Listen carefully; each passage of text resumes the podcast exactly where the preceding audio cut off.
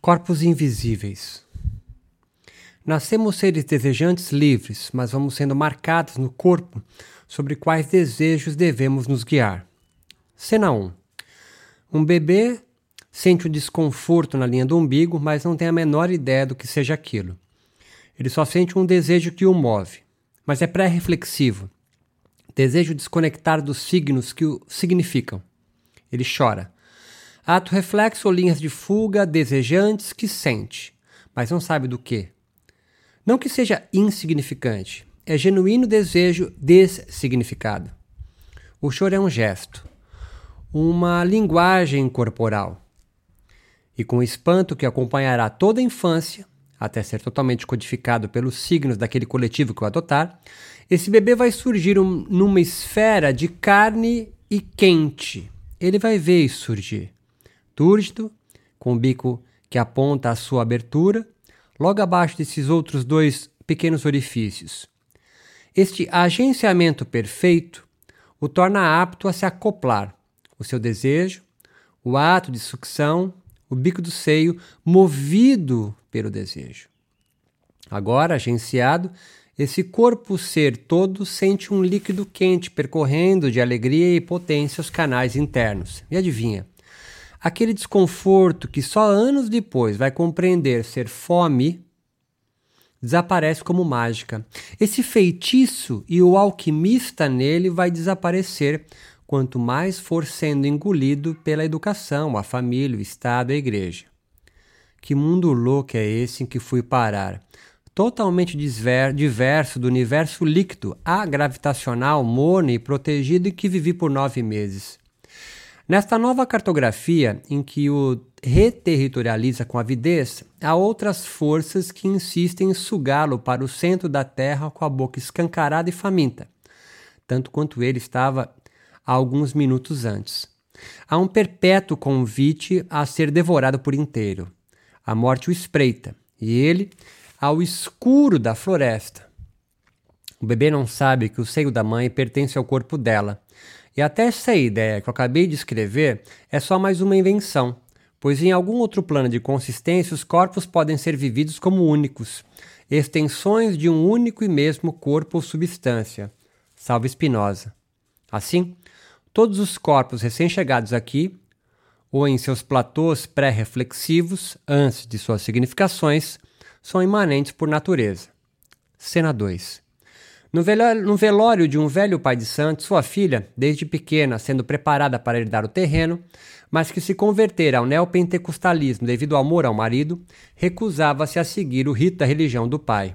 Mas, assim que sua tia entoou um cântico de orixá e os ogãs elevam o caixão em procissão, um vento se desprendeu no vácuo, a filha rodopiou num giro abrupto e sentiu a força de Ansan. Em um segundo, a multidão toda de branco tomou cada espaço. Vieram todos os orixás, mas Yansan seguiu à frente.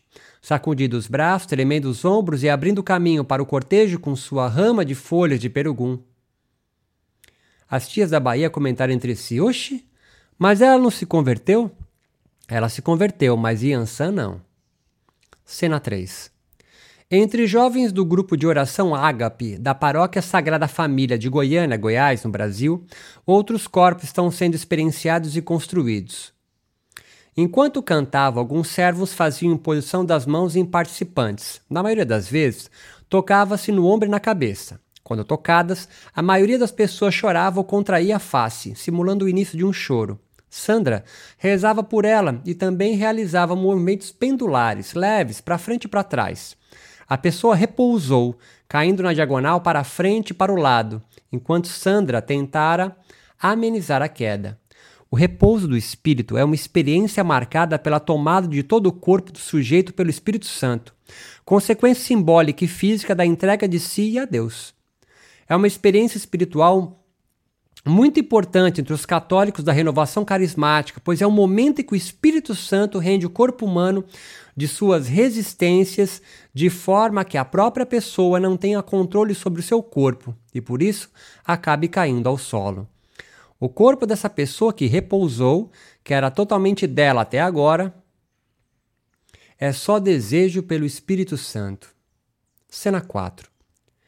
Muitos vivem em outros corpos diferentes do seu. Entre as diversas tradições yogicas, por exemplo, por mais diversos que sejam em suas doutrinas e formas, as fisiologias espirituais se interaccionam compondo corpos yogicos. Kundalini é uma serpente adormecida enrolada na base da coluna espinhal. Muitas técnicas yogicas, sobretudo hatha yogicas e tântricas, resultam do aumento do calor corporal pela ou para desobstrução de canais anatômicos prânicos por respirações específicas, combinadas com mudras, asanas, alguns até por mantras em conjunto. Há aqui, e nos demais exemplos cênicos anteriores, uma transformação corporal. Alguns autores chegam até a propor a denominação de alquimia do corpo. Mas tudo isso possui um propósito.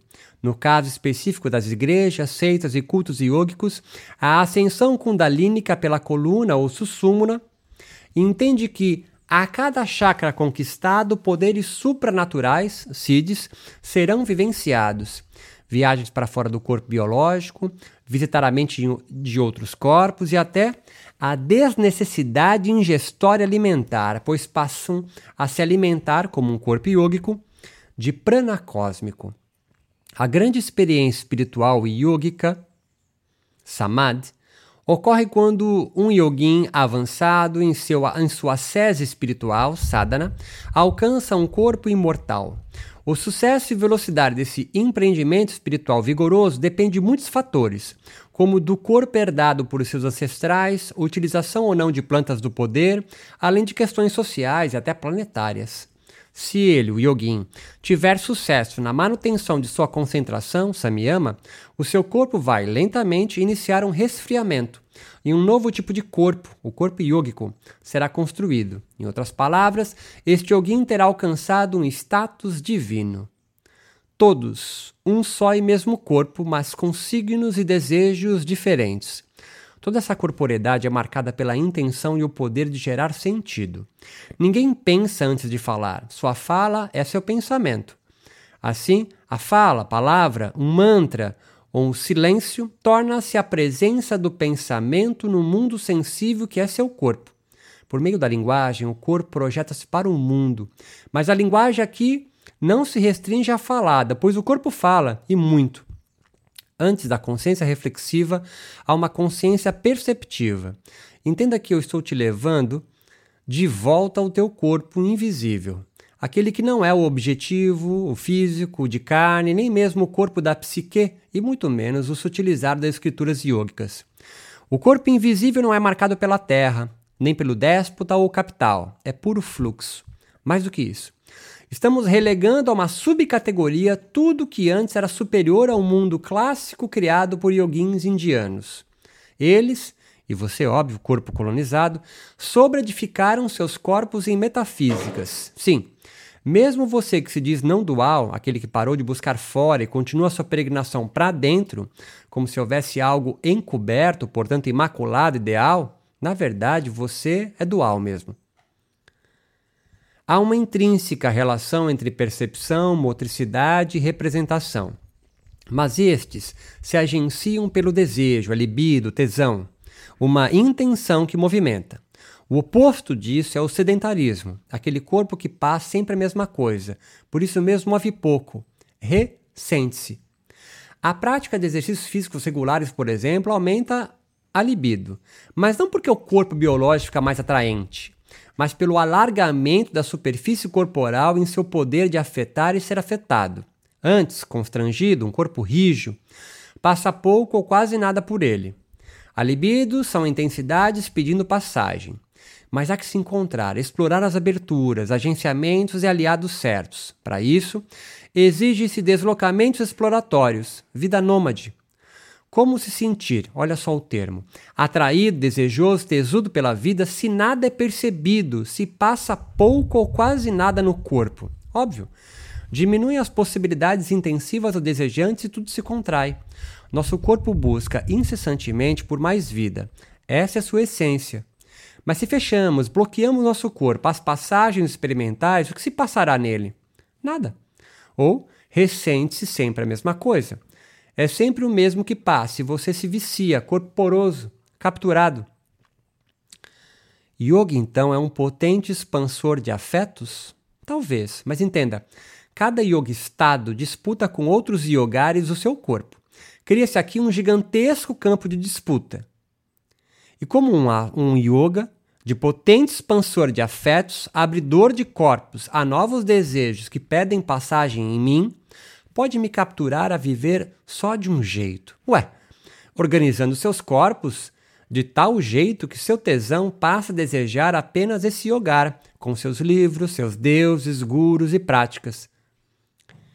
Yogas como aparelho de captura e suas igrejas, seitas e cultos e hogares nômades selvagens mas há um yogar igreja? E isso é ruim? Claro que não. Ser alienado desse jogo, sim. Se manter em servidão voluntária, sim. Agora, talvez você compreenda que alguns livros, práticas e falas se tornam proibidas. Tabus, pecados, heresias em alguns núcleos sedentarizantes. E se esse fluxo libera um outro tesão que não por mim, yoga igreja? Perceber o amor de Jesus, a compaixão budista, os santos e orixás, a Kundalini percorrendo a Nadis exige um esforço, tapas, danado. Os corpos sentem e depois descodificam e codificam-se em signos. Aí percebem. Só depois surgem as ideias para organizar tudo.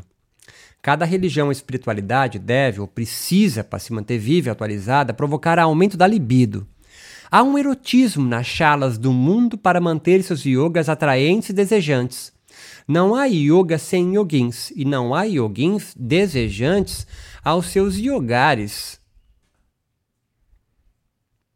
Livro nenhum, sozinho, movimenta Kundalini pela palavra grafada num papel. Há uma tensão aí. Agenciamentos corporíficos, esquemas corporais e suas técnicas que precisam conectar corpos aos desejos yogicos astangueiros, tântricos, restaurativos ou marginais. Os afetos que movimentam corpos búdicos não são os mesmos tesões que percorrem os corpos yoga terapêuticos. Se liga, tiozão. O rolê não está no campo do racional psicológico ou fisiológico e seus hormônios, ou ser do tita psicologizada ou do sutil miída e pingala.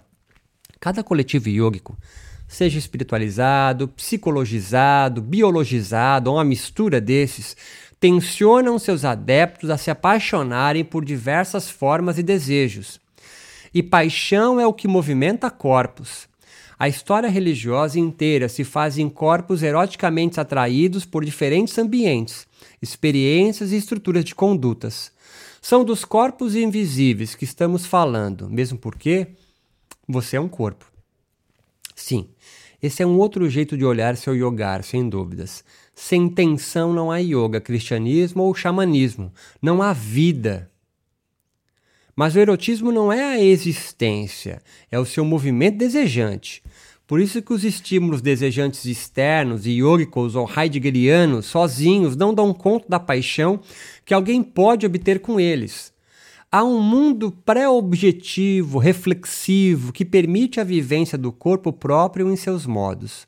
Ou seja, em sua unidade modal, motriz, singular e até sexual tento lhe trazer de volta, e que eu sei que se perdeu em alguma parte da leitura, talvez.